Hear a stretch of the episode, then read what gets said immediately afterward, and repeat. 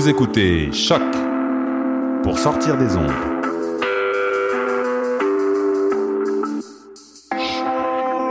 Podcast, musique, découverte. Sur choc.ca. La musique au rendez-vous.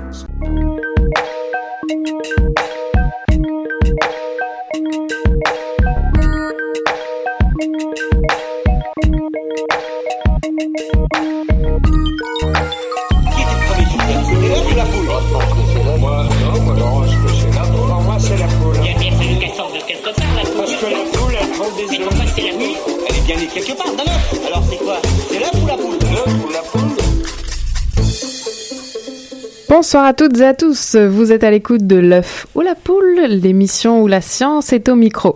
Alors me revoilà bien en forme. J'ai malheureusement manqué notre émission spéciale à l'université de Montréal. Et en effet, une méchante bactérie avait eu raison de moi. Euh, mais c'est bon, je suis de retour. Donc Karine Moina au micro et avec moi Damien Grapton à l'animation ce soir. Bonsoir Karine, heureux de voir que tu es vivante. Alors on commence avec la chronique actualité des sciences de Marion Spey. Bonsoir Marion. Bonsoir. Que nous as-tu concocté au menu de ce soir? Eh bien, je vais parler de culture chez les Bourdons et de Veuve Noire. Mhm, suspense. Et on continuera avec notre invité Yacine Kerdjemil. Bonsoir Yacine. Bonsoir Karine. Alors Yacine, tu es le, on aura l'occasion de le redire évidemment, tu es le premier auteur d'une étude qui vient d'être publiée dans une des revues les plus prestigieuses, autrement dit Nature. Alors pourquoi Nature? Parce que vous expliquez un des mystères de l'évolution, à savoir pourquoi on a cinq doigts ou du moins comment on est passé de la nageoire chez nos ancêtres les poissons et vous montrez la régulation d'un gène en particulier qui assure cette transition, je n'en dis pas plus. On reçoit ensuite Aline Zimmerman et Cédric Héguin. Bonsoir à tous les deux. Bonsoir. Bonsoir. Vous nous venez, vous êtes employés au Centre des sciences de Montréal, fermé depuis fin mai. Et donc vous êtes ici ce soir parce que vous faites partie des employés du Vieux-Port qui sont en grève et on aimerait euh, comprendre avec vous vos revendications pour améliorer vos conditions de travail et redéfinir ensuite sans doute la mission d'un centre des sciences. Et on terminera avec euh, Julie Dirwimer qui est euh, avec nous ce soir en slam scientifique. Bonsoir Julie. Bonsoir. Et ce soir, tu as choisi de nous parler du nombre pi, ou plus exactement de la pitoune. Et on terminera par l'agenda scientifique des prochaines semaines. Merci Karine, on continue avec toi Marion. Bonsoir Marion. Bonsoir. Alors qu'est-ce que tu as préparé pour aujourd'hui? Alors, on va commencer avec les bourdons. Figurez-vous que certains bourdons sont capables de résoudre un problème instinctivement. Alors déjà, cette phrase est censée vous laisser bouche bée, mais elle n'est même pas finie, puisque les bourdons sont aussi capables de transmettre la technique au reste de la colonie. Restez assis, chers auditeurs, je vous explique. Le 4 octobre dernier, des chercheurs anglais, chinois et norvégiens ont publié une étude étonnante dans la revue PLOS Biology. Alors le décor, des fleurs artificielles recouvertes d'un liquide sucré. Elles sont mises sous plexiglas et elles possèdent chacune une petite corde qui dépasse dessous le plexiglas. Les acteurs, 25 bourdons désireux de goûter au fameux nectar sucré. Le hic, vous l'avez compris, c'est que les fleurs ne sont pas accessibles. Il faut d'abord tirer sur la corde. Eh bien, deux des 25 bourdons l'ont compris aussi. Et ils ont réussi à tirer sur la ficelle pour attirer la fausse fleur vers eux et butiner le butin. Incroyable, c'est donc que certains insectes, même si la proportion est faible, euh, peuvent résoudre un problème instantanément. On les appelle des innovateurs. Incroyable effectivement, mais c'est pas tout, c'est pas fini. Les chercheurs sont allés encore plus loin. C'est ça, ils sont allés encore plus loin. En fait, après, les chercheurs, ils ont voulu entraîner euh, 40 insectes à cette même tâche, de manière plus progressive cette fois, en cinq étapes. Alors pour résumer, au départ, ils ont montré euh, la fleur sucrée au bourdon, et petit à petit, ils l'ont placée sous le plexiglas. Lors des premières étapes, la fleur et sa cordelette étaient accessibles, puis dans les dernières, on le comprend, seule la cordelette dépassait du plexiglas. Donc l'idée, c'était de leur apprendre que la ficelle était reliée à la fleur et qu'il fallait la tirer pour accéder à la récompense. Euh, 23 des participants entraînés ont réussi. Donc c'est un petit peu plus que la moitié parce que je vous le rappelle, ils étaient 40 au départ. Alors la dernière étape, c'est que les scientifiques ont ajouté au groupe des insectes naïfs qui n'avaient donc pas participé à l'entraînement. Eh bien, devinez quoi? Eh bien, après avoir observé leurs congénères, 60% d'entre eux ont appris à tirer sur la fameuse cordelette pour obtenir le liquide sucré. 60%, c'est donc plus que les fameux 50% qu'on estime être euh, la chance. Alors les chercheurs parlent d'une diffusion culturelle, c'est donc de là que vient le mot culture que j'ai employé au départ. Euh, les bourdons euh, ont donc appris la technique et pourraient devenir des démonstrateurs à leur tour pour les plus jeunes. Et la compétence perdurerait de génération en génération. La culture chez les bourdons, ça alors? On en on- parle d'ailleurs tantôt avec le Centre des sciences de Montréal. La culture des sciences. Pas la culture chez les bourdons, non. Certes, mais c'est transmis de génération en génération. Diffusion culturelle, moi ça me... On tirera sur la cordelette alors, euh, la cordelette d'alarme. Mais on reste pour l'instant chez nos amis les bêtes avec toi Marion, et tu nous parles même encore euh, encore une fois d'insectes. Et cette fois tu rentres dans une histoire qui va nous faire dresser un peu le poil, une histoire d'Halloween si j'ai bien suivi. C'est ça. En fait, je vais parler des veuves noires. Les veuves noires à deux rouges, qui sont donc des araignées endémiques de l'Australie. Eh bien, les femelles, euh, on le sait un petit peu, dévorent leur partenaire une fois que la copulation est finie.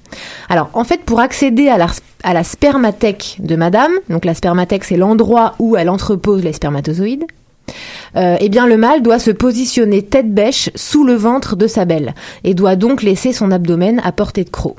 C'est donc poussé par cette position incongrue que la femelle finit par dévorer les entrailles de son amant d'un soir, alors que celui-ci dépose tranquillement sa semence. Alors pour elle, c'est un avantage puisque ce curieux repas constitue une source de nutriments et d'énergie nécessaire pour qu'elle produise et ponde des œufs. Pour le mâle, c'est atrocement cruel. Euh, surtout qu'il y a pire, parce que la femelle possède en fait deux spermathèques.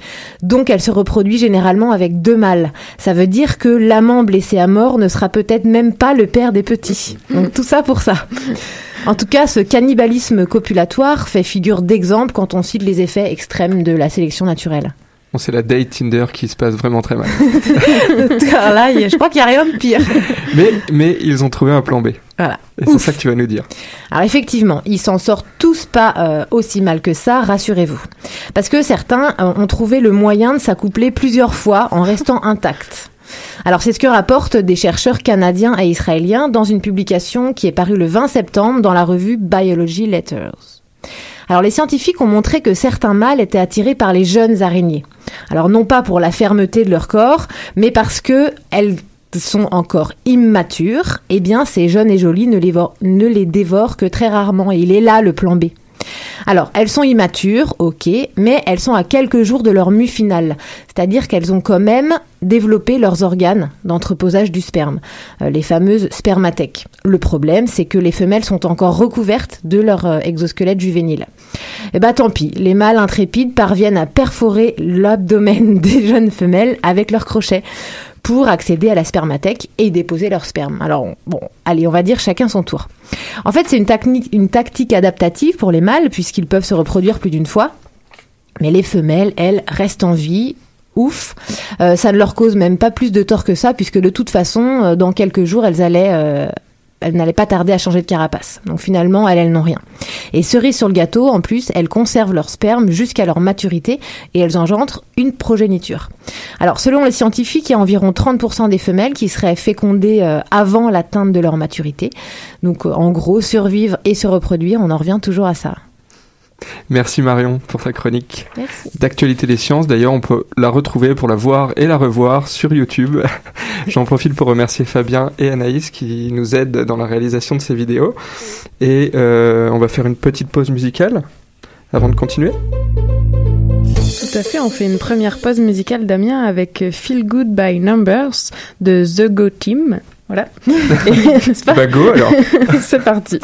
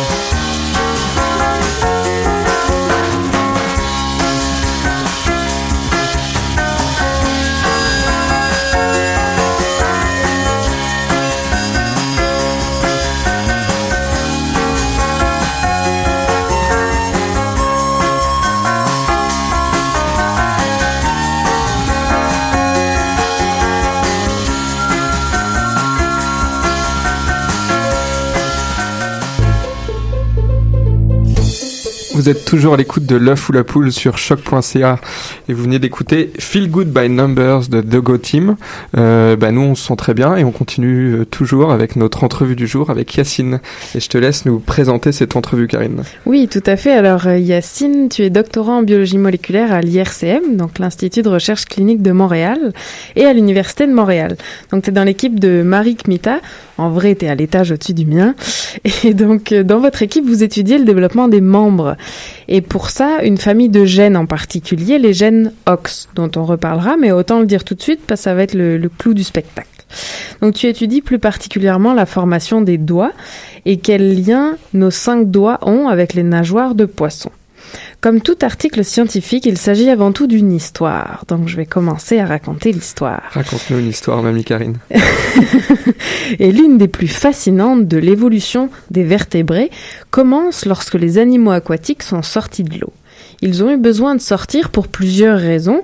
Sans doute déjà le besoin de se nourrir, mais aussi un besoin de trouver une nouvelle source d'oxygène, parce que les rivières et les fleuves de l'époque étaient nouvellement très peuplés de racines d'arbres, de bactéries, je vous passe les détails, mais c'était des grands consommateurs d'oxygène, et les poissons de l'époque, donc là on est à plus de 350 millions d'années en arrière, ont eu besoin euh, d'aller trouver de l'oxygène ailleurs. Ils ont alors développé des poumons, d'une part, et des doigts, des pattes d'autre part. Ils deviennent alors des tétrapodes, et je vais m'arrêter là, des animaux avec des membres.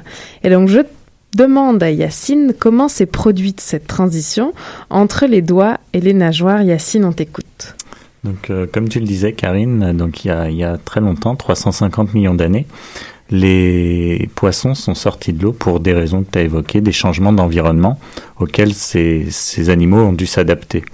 Et donc, euh, face à cette adaptation, les nageoires se sont transformées en membres articulés avec l'ac- l'acquisition de- d'innovations comme la main, avec des doigts qui permettent de sortir de l'eau et d'élever le corps des poissons pour pouvoir sortir la tête de l'eau et respirer. Et oui, il fallait qu'ils soupèsent leur propre corps. Enfin, le Exactement. poids, et pour ça, il leur faut des membres articulés avec euh, des caractéristiques bien particulières. Alors, euh, Karine l'a dit euh, au départ, ton, ton étude explique euh, au moins en partie pourquoi euh, cette transition s'est faite, ou en tout cas comment elle s'est faite. Mais euh, j'imagine qu'il y a eu d'autres études avant, de, de nombreux chercheurs ont dû déjà se poser la question. Et quels, quels étaient les indices que tu avais au départ, quand tu as commencé toi ton, bah, ton investigation finalement? Alors pour revenir d'abord, tout d'abord sur les, les fossiles, on sait que les fossiles justement de, de ces poissons qui, qui sont sortis de l'eau étaient polydactyles. Donc c'est-à-dire qu'ils n'avaient pas simplement cinq doigts, mais ils avaient plus de doigts, 6, 7 ou 8 doigts. Ok. Et donc après, sur euh, notre sujet de recherche, nous, dans le labo, on s'intéresse plus particulièrement aux gènes OX. Et donc d'abord pour dire ce que sont les Oui, gènes OX. Les gènes OX, C'est une grande famille. c'est une hein. grande famille. Ils sont nombreux. c'est ça, une famille passionnante. Donc c'est c'est des gènes qui codent pour des facteurs de transcription. Et ces facteurs de transcription sont essentiels pour le développement embryonnaire, le développement du fœtus. Donc un facteur de transcription, c'est un gène en particulier qui va donner des ordres à d'autres gènes pour euh, former le, j'allais dire l'embryon et ce que sera l'adulte après. Exactement. C'est un gène qui va aller activer ou euh, inhiber d'autres gènes. Tout à fait. Donc, euh, donc on sait que ces gènes OX sont importants pour le développement embryonnaire, mais ils sont aussi très importants pour le développement des membres. Sans ces gènes OX, on n'a pas de membres, par exemple. Ah ouais, donc une souris dans laquelle euh, certains OX sont désactivés, se, il n'y aura pas de doigts. on se retrouve avec des malformations très sévères du, du membre et notamment des doigts où on peut retrouver l'absence de doigts. Ah ouais. Donc euh, nous, euh, dans le labo, on s'intéresse vraiment à l'étude de ces gènes OX, leur fonction euh, dans le développement des membres et aussi dans la transition dont on a parlé entre la nageoire de poisson jusqu'à l'arrivée des doigts chez euh, les membres des tétrapodes. Et là, donc, on, on l'a dit, il y avait une, une étude d'ailleurs en particulier il y a pas longtemps euh, dont on parle euh, ces jours-ci parce qu'on parle de votre étude dans la presse. C'est une équipe de chercheurs de Chicago qui ont justement désactivé certains gènes OX chez un type de poisson, le poisson zèbre en l'occurrence, qui est beaucoup étudié en laboratoire. Alors eux, qu'est-ce qu'ils ont découvert, par exemple?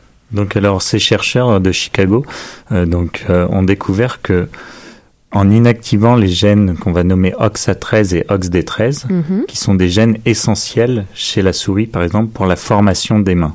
Chez la souris, en l'absence de ces deux gènes, on a des souris qui n'ont pas de mains, ils Ah, n'ont pas de doigts. Ok. Et donc, ce qu'ils ont fait, c'est qu'ils ont inactivé ces deux gènes chez le zebrafish, Chez le poisson. Ok. chez le poisson. Et ce qu'ils ont observé, c'est que les poissons se développaient sans rayons au bout de leur nageoire. Ah, Donc wow. pour la première fois, ils ont pu faire un lien, créer un lien moléculaire donc de ces gènes-là dans la formation des rayons des poissons et des doigts des souris et des- de nos doigts les humains. Parce Ils avaient que- des, des- comme des, des petits moignons de, de, de nageoire, mais il n'y avait pas ce qui correspondrait chez nous au doigt, en fait. La, partie terminale de la nageoire. Exactement. Après, bon, ça peut être un peu plus compliqué que ça parce Ouais. que euh, euh, il y a un dogme, il y a deux, deux, euh, deux points de vue qui s'opposent, à savoir ceux qui pensent que chez les poissons, il y a l'équivalent de nos doigts, Mhm. d'une manière différente, mais Mhm. un équivalent, et ceux qui pensent qu'au cours de l'évolution, les doigts sont quelque chose qui est apparu de façon euh, nouvelle.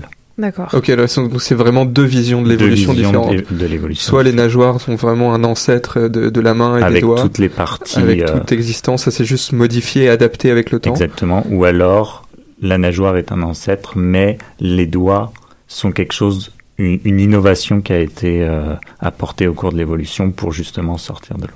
Ok. D'accord.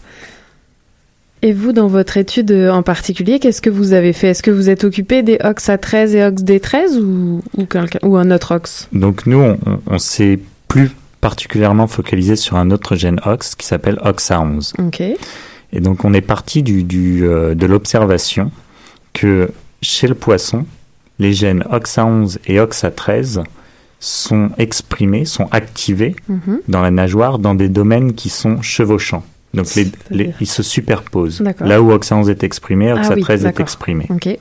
Alors que chez la souris, OXA11 et OXA13 sont exprimés dans le membre Mhm. dans des régions différentes. Là où OXA11 est activé, OXA13 n'est pas activé. Là où D'accord. OXA13 est activé, OXA11 n'est pas activé. Ok. Donc on est parti de cette observation et on s'est demandé est-ce que cette différence d'activité entre les gènes OXA11 et OXA13 entre le, le poisson et la souris a eu un rôle dans la transition de la nageoire au membre. Tout à fait. Donc ce qu'on a décidé de faire, c'est de d'activer le gène OXA11 Oui. dans les régions où OXA13 est activé chez la souris. Ah, Pour-. En gros, recréer la régulation de ces gènes OXA11, OXA13 euh, Ce qui se passe chez le poisson chez la souris. Donc là, pour résumer, c'est ça. Chez, chez le poisson, vous voyez euh, OXA 11 et OXA 13 qui se chevauchent. Ils sont exprimés au même endroit. Là, si je les regarde au microscope, où est-ce qu'ils s'expriment au même endroit? Exactement. Par contre, chez la souris, ils sont côte à côte, ils se chevauchent pas. Donc là, ce que vous voulez faire, c'est recréer chez la souris la même chose que chez le poisson, un OXA 11 et un OXA 13 qui s'expriment au même endroit et voir ce qui se passe. Oui, c'est exactement Alors, ça. qu'est-ce qui se passe Et donc quand on des nageoires. presque, mais quand on fait ça, on observe des souris avec plus de 5 doigts, Oh, wow. qui ont 6, 7 ou jusqu'à 8 doigts. Ok, Donc comme si on retournait à un état ancestral dont on parlait précédemment avec des fossiles qui pouvaient avoir jusqu'à 8 doigts. et, Et, les fameux fossiles polydactyles dont Exactement. et c'est l'image qu'on a mise sur nos réseaux sociaux qui est issue d'une figure de votre article où on voit une patte de souris normale et une patte de souris dans laquelle Ox est...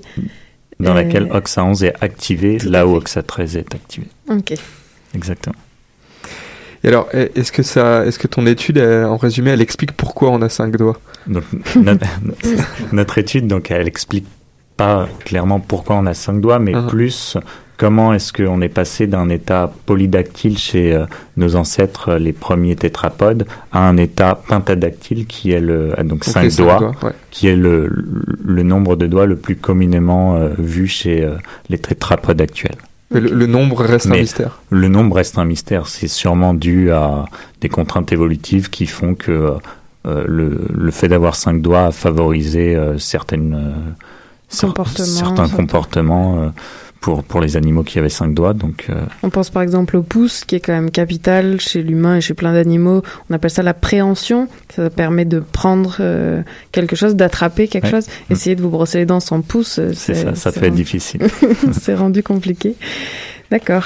Et donc dans alors une question qu'on aime bien poser euh, à l'œuf ou la poule, c'est euh, ton quotidien au laboratoire. À quoi ça ressemble Ah, si alors deux- attends, je- Ah, j'aurais bien posé une petite question quand même. euh, Bien sûr. Parce que tu as, évoqué les, euh, les- les deux, deux théories. Mhm. Soit euh, nos doigts sont des descendants directs des nageoires qui se sont modifiés sous la, la contrainte de l'évolution, ou la deuxième théorie qui dirait que les doigts sont apparus euh, aussi sous la contrainte de l'évolution, mais pas à la suite des nageoires. Est-ce que toi ou dans ton laboratoire, vous penchez plus pour l'une ou l'autre des théories? Est-ce que la réponse que tu as trouvée sur les mécanismes de formation avec ton article te, te font pencher pour l'une ou l'autre, plus précisément? Donc c'est sûr que notre étude à nous se, se penche pas directement sur cette question, sur Mhm. à, à répondre à ce dogme, mais personnellement j'ai une opinion. Mhm. Ah bah voilà, notre ouais. étude se dirige plus vers une de ces deux théories, Ah. sans pouvoir conclure directement là-dessus. À titre personnel, je pense que d'après d'ailleurs l'étude qui a été euh, démontrée au, au mois d'août dernier, que il y a un lien entre les rayons des nageoires, des poissons, et les doigts chez euh, la souris. Même si ce lien reste moléculaire euh, dans cette étude-là, ça reste un lien euh, crucial entre la nageoire d'un poisson et, et le membre d'une souris. Et ce qui est intéressant de voir, c'est que, et ce qui est montré aussi dans notre étude, c'est que la formation des, des nageoires et la formation d'un membre de souris est faite en fait avec les mêmes gènes. Ce sont les mêmes gènes qui forment la nageoire et ce sont les mêmes gènes qui forment le membre. Bah, notamment La- les gènes OX que toi tu as Exactement. Donc ce qui change, c'est la façon dont on utilise cette boîte à outils. On a la même boîte à outils et selon la façon dont on l'utilise, on va créer soit une nageoire, soit un membre. Selon si on est activé, réprimé, à quel moment. Exactement. Donc tu penches plutôt pour la filiation directe entre les nageoires et les... Plutôt. Ok. Ouais, plutôt. Et alors, je disais, oui, la question qu'on aime Oui. bien, la foule à poule, c'est imaginer ton quotidien au laboratoire. Si demain, euh, tu devais nous emmener à l'IRCM, on monte au sixième étage et il se passe quoi? Tu nous montres quoi comme type d'expérience? Donc c'est ça. Nous au laboratoire, on travaille beaucoup avec euh, la souris, donc comme vous l'avez vu, et euh, on utilise beaucoup la génétique de la souris. Donc on a on a des souris qui sont qui ont des mutations dans certains gènes, qui créent cer- certaines malformations au niveau des membres, et donc ce qu'on étudie, c'est le développement embryonnaire. Donc quand on a ces souris, on récupère les embryons de ces souris et on les observe sous un microscope. Donc on, regarde les embryons et, et leurs membres sous le microscope, à savoir s'ils ont des malformations ou pas, on compte le nombre de doigts. Ensuite, on peut euh, regarder euh, où ces gènes-là, les gènes auxquels on s'intéresse, sont exprimés. Donc pour ça, on fait des techniques de- d'hybridation in situ qui nous permettent Donc ça, c'est des colorations. c'est des colorations Comment qui nous permettent en fait de colorer en bleu Ouais, d'une couleur Ouais. où le gène va être exprimé dans un embryon. D'accord. Waouh. Ah mais oui, on l'a vu sur l'image qu'on a partagée sur les réseaux sociaux. Il y avait du bleu puis avec du. les, les doigts. Oui, c'est ça, l'image avec les doigts. Il y avait du bleu puis du violet un peu, je Ouais. dirais. Bon, ça c'est une autre technique encore D'accord. qui nous permet en fait de, de regarder le, le squelette justement de, de ces embryons. Et euh, le, cette préparation va faire que le, le bleu va nous montrer les zones cartilagineuses, D'accord. alors que le violet va nous montrer les, les, les zones osseuses. D'accord, ok. Mais le cartilage, c'est pas dans l'os C'est le cartilage va se différencier pour ensuite s'ossifier. mesure, ouais. Ah, ok, excusez. Parfait, merci. Et euh, oui, c'est ça. Mais alors finalement, bon, toi tu es le premier auteur de l'étude, mais il y a un très grand nombre d'auteurs sur, euh, sur cet article, enfin un grand nombre d'auteurs sur cet article, comme dans beaucoup d'articles scientifiques, et vous avez collaboré avec d'autres euh, laboratoires euh, pour, pour réaliser toutes ces, tous ces travaux. Ça, se- ça se passe comment ça au quotidien de collaborer entre, entre scientifiques? Donc c'est ça. Donc en fait l'étude a commencé dans le laboratoire, donc avec le, tout le travail sur la Donc souris. ça a commencé vraiment chez, chez, chez vous, Ouais, je veux dire, dans ça. votre labo à vous. Exactement. puis euh, donc avec toute l'étude sur la souris, puis euh, de fil en aiguille, les, observations ont fait que ça est devenu très intéressant d'utiliser un autre modèle animal, surtout pour étudier ce sujet de la transition nageoire-membre. Donc on a collaboré avec une, une, euh, une équipe de l'Université d'Ottawa, donc l'équipe de Marie-André Akimenko et son étudiant doctorat Robert Lalonde, donc qui ont avec qui on a pu travailler pour utiliser le zebrafish pour faire pour euh, regarder euh, Le poisson zèbre. le poisson zèbre Ouais. pour regarder l'activité de certaines régions d'ADN régulatrices, les interrupteurs euh, qui contrôlent Donc, nos qui gènes. font que ça s'active, que ton OXA11, par exemple, s'active ou s'inactive. D'accord. Exactement. Ok. Waouh. Et alors, euh, je pense que c'est notre euh, dernière question de l'émission. Euh, on a, euh, ben, je pense que c'est très approprié d'ailleurs. euh, Ouais, elle est pas mal celle-là. ce soir, Celle-là, ouais. elle, elle Alors là, correspond euh, bien au sujet du jour on cette va fois. peut-être te réinviter plusieurs fois juste pour répondre à cette question. Donc c'est la surprise, celle-ci. Euh, D'après toi, c'est l'œuf ou la poule Très bonne question. Alors on attend Je vous laisse tous méditer là-dessus. ah ben là, on peut pas avoir publié quelque chose en partie sur les mystères de l'évolution sans répondre à cette question. Bon, alors je vais être très, très court. Pour moi, c'est l'œuf. Voilà, parfait. Est-ce qu'il y a des jeunes ox chez la poule? Oui, bien Oui, sûr. ils sont présents Ouais, ouais. tout au long de l'évolution. Ils sont présents chez euh, tous les bilatériens. Donc c'est, oui, très compliqué. Euh, les bilatériens, c'est tous les, les organismes animaux qui ont une symétrie bilatérale. Donc genre nous, si on nous, euh, Ouais. si on fait Comme l'axe deux de hémisphères du cerveau, deux membres de- identiques de T'as chaque deux côté. bras, t'as deux. Ok. Une symétrie au- qui Ok. crée un axe euh, dans le corps. Il y a quoi comme animal qui est pas bilatéral? Hum, Ah, Une petite colle pour tout le monde. Bah, certains êtres humains, quand même, c'est pas trop, trop. euh, Euh, ouais, c'est vrai, ça. Y a quoi comme animal euh, Les étoiles de mer? Ouais, une- Ah oui, c'est pas Ah. bilatéral. étoile de mer. Très bonne réponse de Julie. Un bon Il y point avait rien Julie. à gagner, mais Ah, je suis déçue. On t'amènera des chocolats la prochaine fois. Enfin, Yacine t'amènera des chocolats. bon, bah, merci beaucoup euh, Yacine en tout cas. Eh ben oui, merci d'être venu euh, nous parler de, de ton étude dans l'émission L'œuf ou la poule. Donc je rappelle le titre de, de l'étude, évidemment le titre était en anglais mais on l'a traduit en français.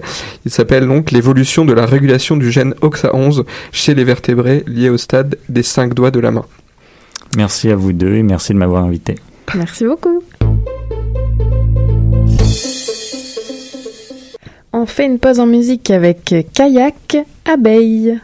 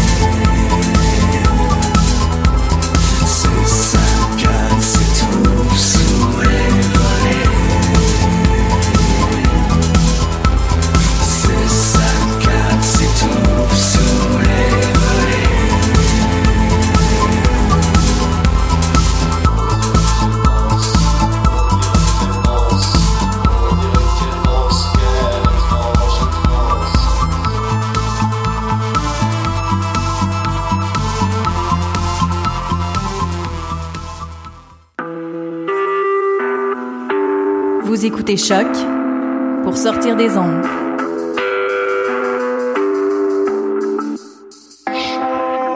Podcast, musique, découverte. Sur choc.ca. Vous êtes toujours à l'écoute de l'œuf ou la poule sur choc.ca. On venait, on vient d'entendre, pardon, Kayak Abeille de La Souterraine.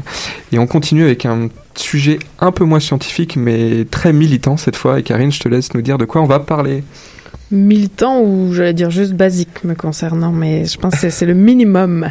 En tout cas, on plus engagé oui voilà. que d'habitude. On continue en effet avec Aline Zimmerman et Cédric Héguin, donc rebonsoir tous les deux. Comme on l'a dit en introduction, vous êtes tous deux employés du Centre des sciences de Montréal. Vous êtes en grève depuis fin mai. Je vais juste rappeler un peu de quoi on va parler, mais évidemment le but c'est que vous vous en parliez, hein, bien sûr. Mais donc c'est ça, vous êtes en grève depuis fin mai, donc déjà presque cinq mois quand même, pour améliorer vos conditions de travail. Donc on entend dans les médias les employés du Vieux-Port, parce que vous n'êtes pas les seuls au Vieux-Port à être en grève. Et le Centre des sciences, comme les parkings alentours, appartiennent à une société de gestion immobilière du Canada.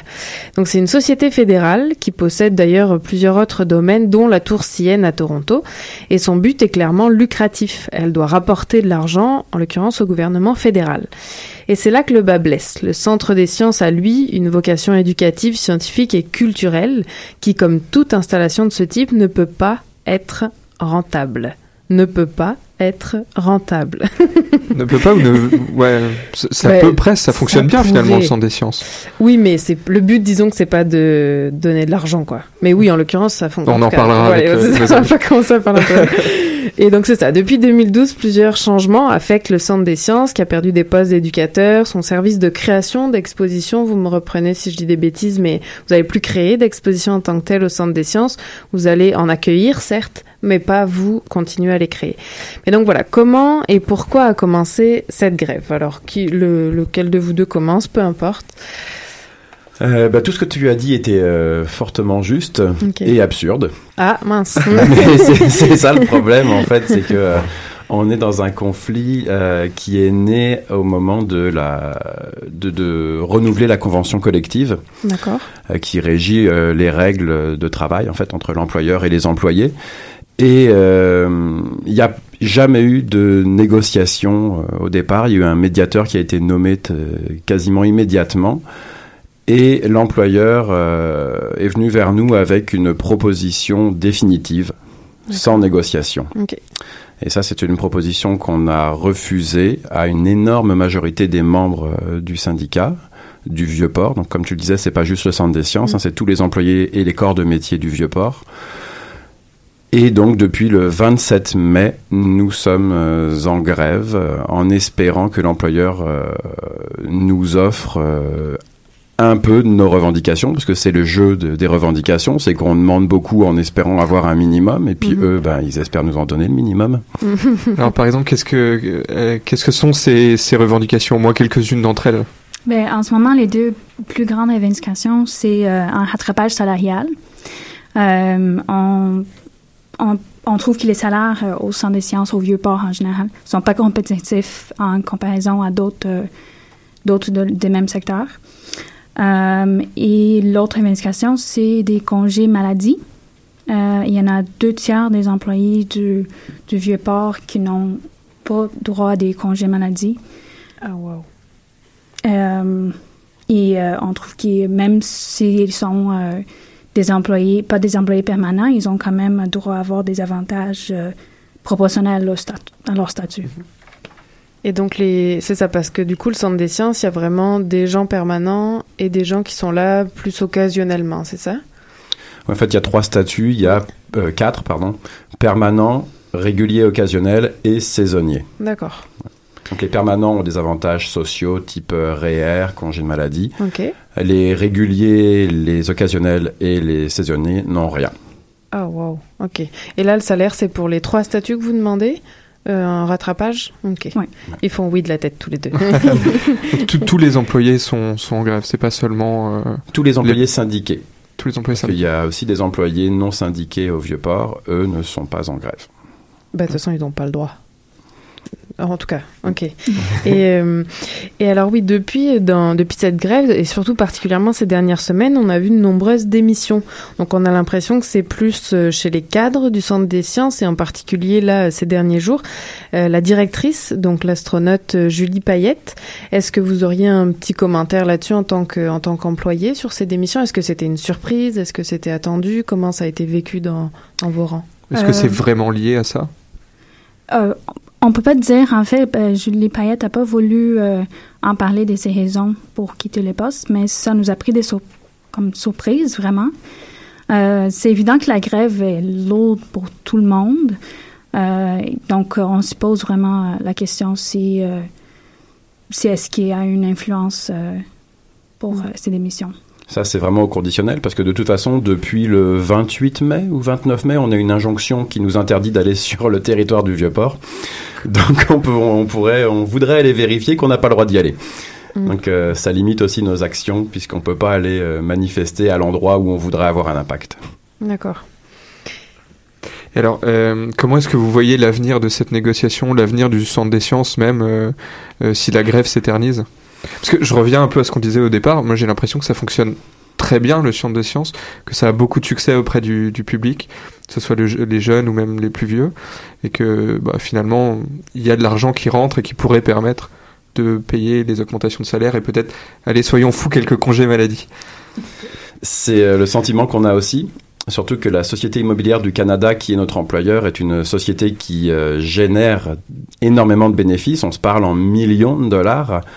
Euh, et nous, ce qu'on réclame, euh, on va pas dans ces chiffres-là. Euh, et puis oui, c'est euh, le Centre des sciences et, et le Vieux-Port, c'est vraiment une destination prisée des Québécois et des Canadiens et des touristes aussi internationaux.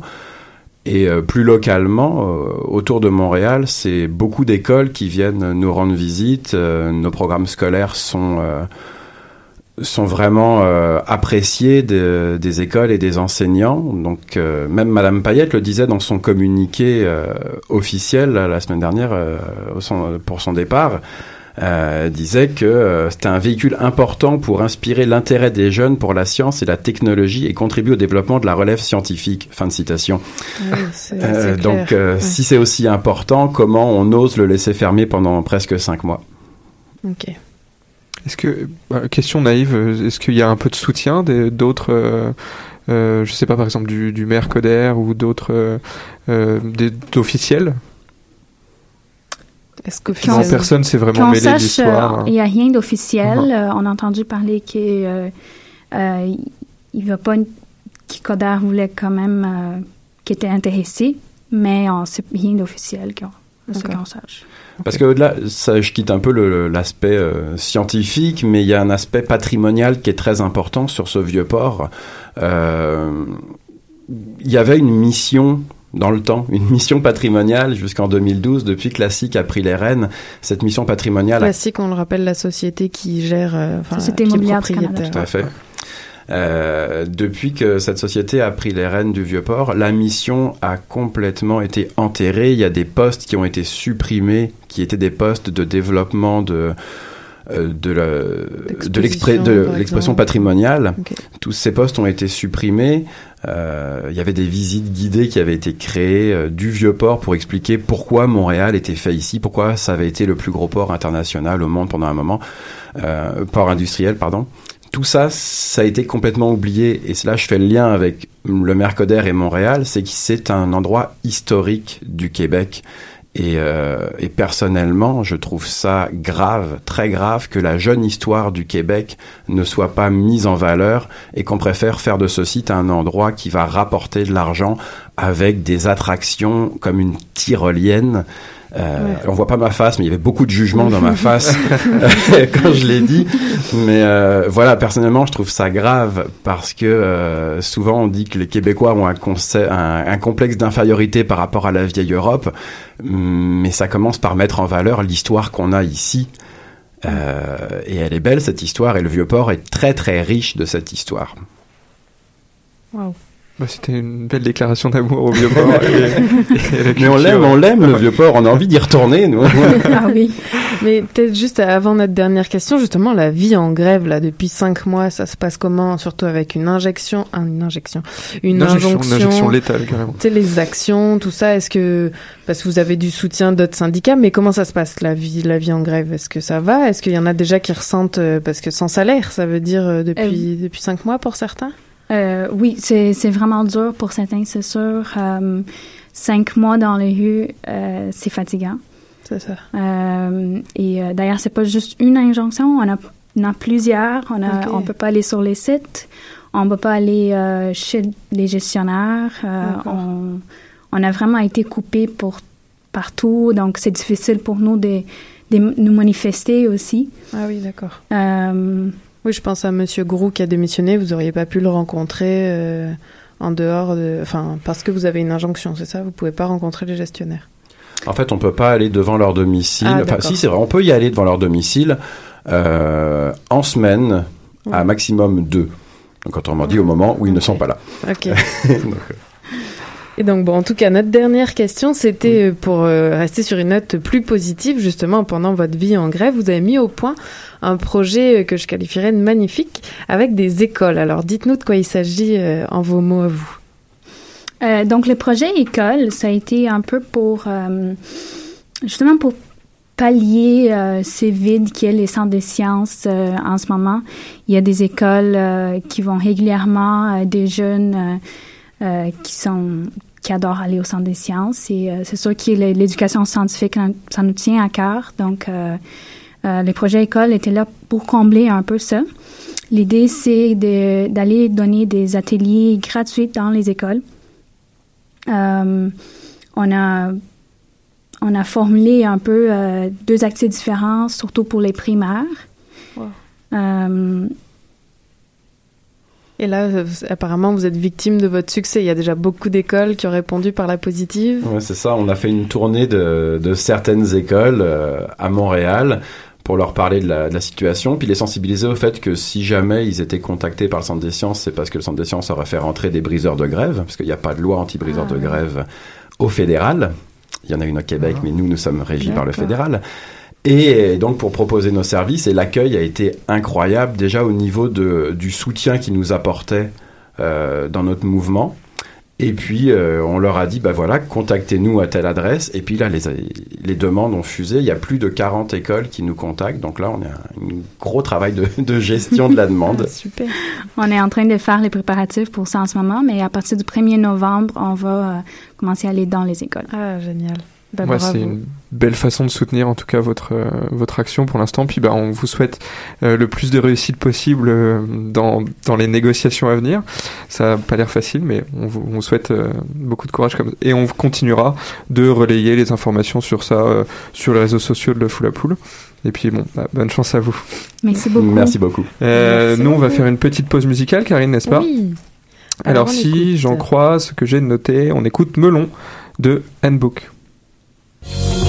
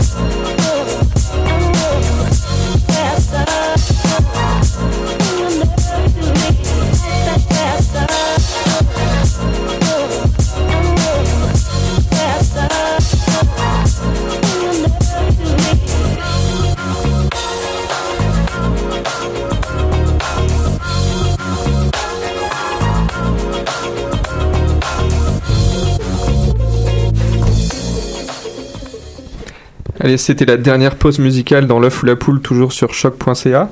Non, c'était pas la dernière pause musicale Pas la dernière, c'est pas grave. On s'arrête plus. Alors on est passé à une heure d'émission, alors maintenant, je suis ça, perdu. va falloir s'y faire.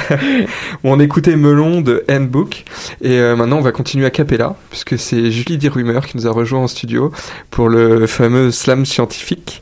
Euh, elle est bien connue dans le milieu sombre des slammeurs québécois et aussi dans le milieu de la communication scientifique.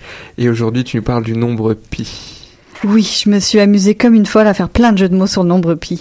Alors à l'avance, je m'excuse pour tous ces terribles jeux de mots. Voilà, ça fait du bien. La pitoune se chante des chansons. Elle se chante une genre de toune qui lui ronge les freins. La pie tourne et tourne et tourne en rond. Elle chante le refrain d'une toune qui tourne comme une onde, comme le nombre infini de pi qui fait le tour du monde. Elle calcule. Dans sa tête, sur ses doigts, sur ses pieds, c'est son seul trépied, c'est avec des pis qu'elle fait son utopie.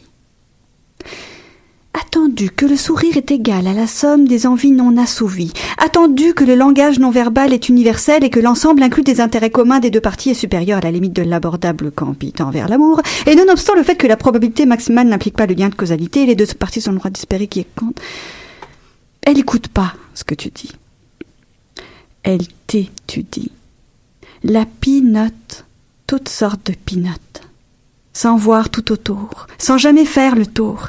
Elle cherche les pi, les logs, des épilogues, mais avec ses serments d'Hippocrate, elle se pirate, au fond la pirate, tout. Elle cherche le nombre d'or, quelque part en dehors d'elle.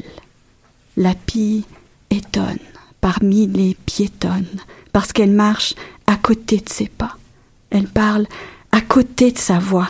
La pie colle pas pantoute avec la route qu'elle se destine, qu'elle se dessine.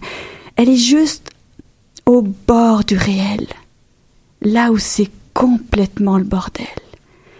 Elle est, elle est aussi loin que ce poème, comme un ombre imaginaire, comme une ombre originaire d'elle-même.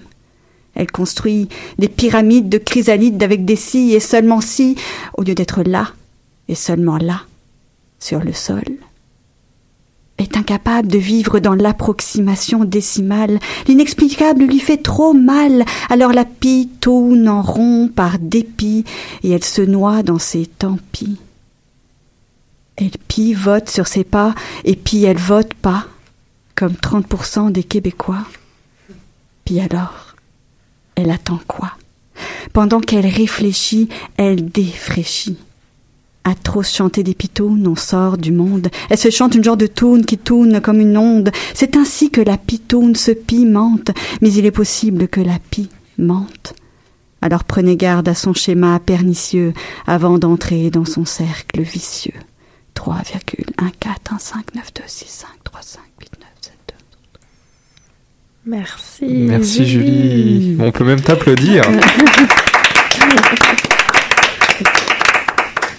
Et on te retrouve en boucle dans, un schéma pernicieux qui ne s'arrêtera pas sur YouTube. Oh, pauvre, pauvre de vous.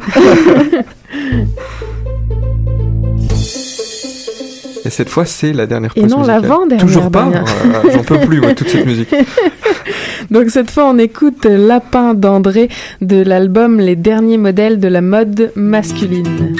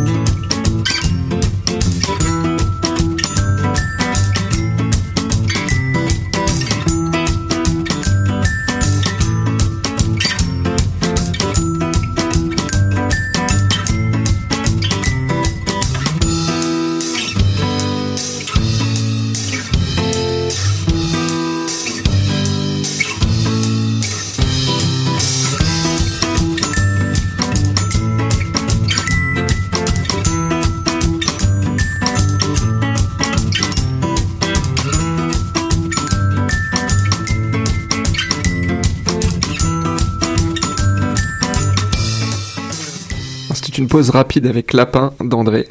Et toujours très rapidement, on continue avec l'agenda de Karine. Et cette fois, Karine, t'as tout ton temps pour nous donner ton agenda. J'avoue, c'est exceptionnel. Alors, si j'ai le temps, je vais le prendre. Donc, à l'agenda pour les prochaines semaines, le mercredi 18 non, 19 octobre, mais à Mais à 18h. 18h. C'est ça, mercredi 19 octobre à 18h au cœur des sciences. Euh, on recommence avec les conférences. Alors là, certains scientifiques pensent que l'homme de Néandertal avait finalement les mêmes capacités cognitives que l'Homo sapiens, alors qu'ils ont environ 140 000 ans d'écart. Et donc là, ce mercredi, au cœur des sciences, Jacques Jaubert, professeur de préhistoire à l'Université de Bordeaux en France, est l'invité du cœur des sciences à l'UCAM pour décrire ses nombreuses missions archéologiques, dont celle qu'il a menée dans la grotte Bruniquel, avec une équipe pluridisciplinaire et ils ont découvert la plus ancienne structure aménagée par l'homme. Donc mercredi 19 octobre à 18h. Souvenez-vous aussi, tous les dimanches à 15h, le musée Redpaf propose des documentaires gratuitement. Donc ça sera vrai pour ce dimanche 23 octobre. Je crois que c'est le documentaire Deux frères. On continue la semaine d'après le mardi 25 octobre à midi 15 à la Maison du Développement Durable, 50 rue Sainte-Catherine, une conférence sur la culture intensive de maïs et de soya, comment avoir des pratiques écologiques gagnantes pour le producteur et l'environnement. Donc avec deux professeurs, Marc Lucotte, professeur et titulaire de la chaire de recherche sur la transition vers la durabilité des grandes cultures à l'UCAM, et Louis Pérus, agronome, agronome pardon. Donc la MDD, la Maison du Développement Durable, a fait un lien avec l'Institut des sciences en environnement. Alors ensuite, le 26 octobre, alors là c'est euh, mon coup de cœur organisé par le 24 heures de science ou science pour tous. Ils recommencent leur cabaret scientifique et cette année ils nous proposent des virées scientifiques. Donc c'est en deux étapes. On a une conférence, en l'occurrence à la maison Brignon dit Lapierre, en tout cas c'est euh, boulevard Gouin de Montréal-Nord. Et euh, suite à cette conférence, il y aura une virée scientifique le dimanche 30 octobre à 11h. Et alors justement, moyen de visiter les coulisses du musée Redpaf. Donc la conférence mercredi 26 octobre 19h, visite du musée et ses coulisses, dimanche 30 octobre 11h. Merci Karine pour cet agenda. Euh, pour une fois, pas au pas de course. C'était parfait. Euh, on s'habitue vite à ce nouveau format à d'une heure finalement. Ouais, complètement. Et ben alors le temps est venu de remercier nos invités. Euh, je vais commencer par te remercier toi Yacine d'avoir euh, accepté de répondre à toutes nos questions dont la fameuse question de l'œuf ou la poule. On a pris des notes, on en on en a reparlé hors micro. alors merci à Marion et à Julie pour leur chronique. Euh, on, se, on vous retrouve dans deux semaines, toutes les deux, encore une fois. Euh, un petit mot pour... euh, non, on retrouve Bah, pas... pas pour Julie. Julie, c'est mensuel. Non, c'est pas mensuel. grave, euh, Damien. C'est pas grave, on t'en veut pas. Mais Moi j'ai envie d'avoir. Non, tu reviens dans deux semaines. Tu reviens dans deux semaines, c'est signé. Hop, ça c'est fait. Alors... Et puis euh, bon, encore un petit mot pour pour nos invités du jour. Donc Aline et Cédric. Aline et Cédric beaucoup du cœur des sciences. Centre des sciences. Du cœur des sciences, j'ai envie de dire. non, du centre des sciences. Bon, merci à Tristan et à Lou à la technique. Et puis moi, il est temps que j'arrête de parler parce que je dis n'importe quoi. Donc merci à Fabien euh, pour les vidéos, merci à Nadia pour les musiques et on vous rappelle les réseaux sociaux de l'œuf ou la poule, donc le Twitter, le Facebook, mais aussi la chaîne YouTube et on en passe. Lisez-nous aussi sur l'agence France France Presse. France Presse. Allez. Ouais, ouais. Et voilà, on continue, c'est la soirée. Donc l'agence Science Presse évidemment. Bon, sur ce, tout le monde est hilar. Il est temps de vous souhaiter une bonne soirée. Nous, on continue notre débat sur l'œuf ou la poule. Passez une bonne soirée à la maison et à bientôt. Et on se quitte encore en musique. Qui était le premier sur Terre? C'était l'œuf ou la poule? Moi, je pense que c'est l'œuf. Moi, non, alors, je que c'est la poule. Pour moi, c'est la poule. Il y a bien fallu qu'elle sorte de quelque part, la poule. Parce que la poule, elle prend des Mais œufs. pourquoi c'est la nuit Elle est bien née quelque part, d'un œuf. Alors c'est quoi? C'est l'œuf ou la poule? L'œuf ou la poule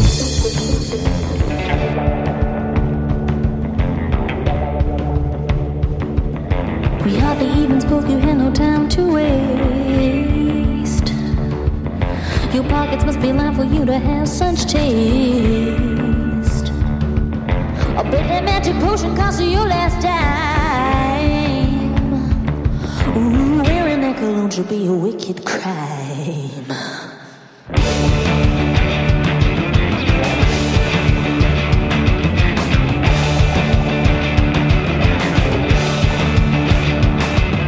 And you were gone so fast like a cloud of smoke. Take a joke. But even though you're always oh so fine, I sniff you out easy wherever you are because, babe,